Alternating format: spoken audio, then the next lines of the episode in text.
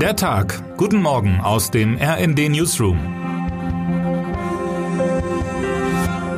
Es ist Dienstag, der 13. Februar. 3.256.943 Menschen zählte die Polizei bis Ende der vergangenen Woche auf Demos gegen rechts in ganz Deutschland. Am Wochenende dürfte die Gesamtzahl von 3,3 Millionen Teilnehmerinnen und Teilnehmern locker geknackt worden sein. Eine Menschenkette dieser Länge würde quer über den Atlantik bis nach Kanada reichen.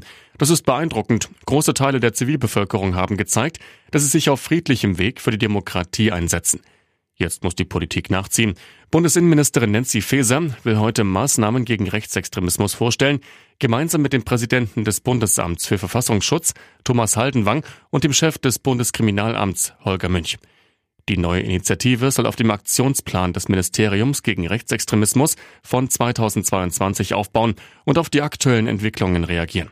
Der Aktionsplan umfasst zehn Punkte und verspricht Prävention mit harter Hand. Unter anderem geht es darum, verfassungsfeindliche Netzwerke zu zerschlagen, Rechtsextremisten zu entwaffnen und aus dem öffentlichen Dienst zu entfernen. Nun also soll ein neues Paket aus repressiven und präventiven Maßnahmen, wie es vorab hieß, das Instrumentarium ergänzen. Rund eine Stunde zuvor stellt Familienministerin Lisa Paus eine Studie zu Hass in sozialen Medien vor. Auch hier liegt der Schwerpunkt auf Rechtsextremen, die demnach hauptsächlich für Gewaltandrohungen oder Antisemitismus im Internet verantwortlich sind. Nun muss der Rechtsstaat zeigen, dass er eben jene Strömungen effektiv bekämpfen kann und den Tenor der zig Solidaritätsbekundungen auf Deutschlands Straßen ernst nimmt. Muss die Welt einen Genozid in Rafah verhindern? Der mögliche israelische Militäreinsatz in Rafah besorgt derzeit die Weltpolitik. Es gibt keinen Ort, an den sie gehen können. Sie können nicht nach Süden, nach Ägypten. Sie können nicht nach Norden und zurück in ihre Häuser, weil viele zerstört wurden, sagte etwa Großbritanniens Außenminister David Cameron.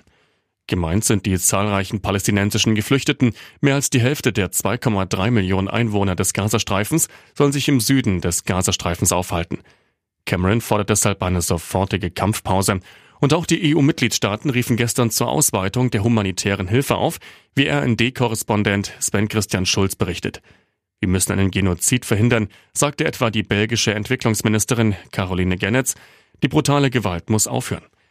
In ähnlich scharfen Worten hatte Deutschlands Außenministerin Annalena Baerbock vor einer humanitären Katastrophe mit Ansage gewarnt.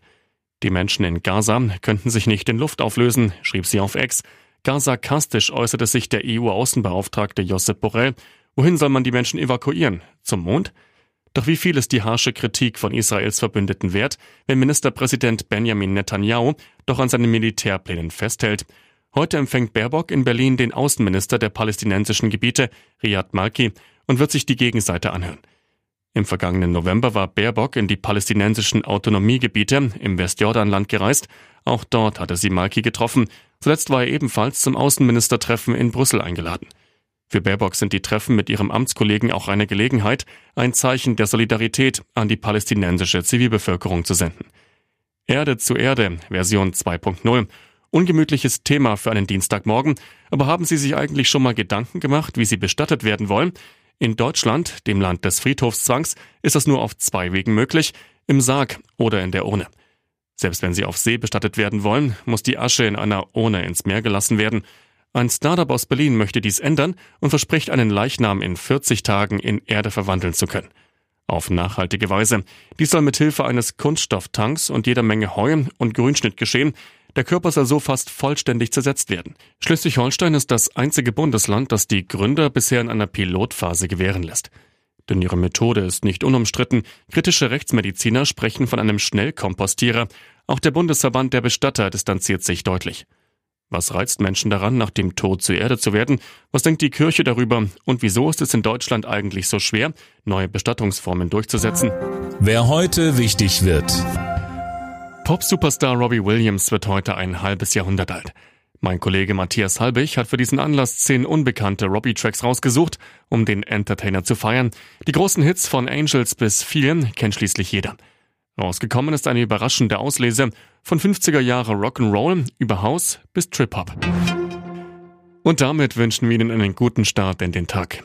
Text Maximilian König, Am Mikrofon Tom Husse. Mit rnd.de, der Webseite des Redaktionsnetzwerks Deutschland, halten wir Sie durchgehend auf dem neuesten Stand.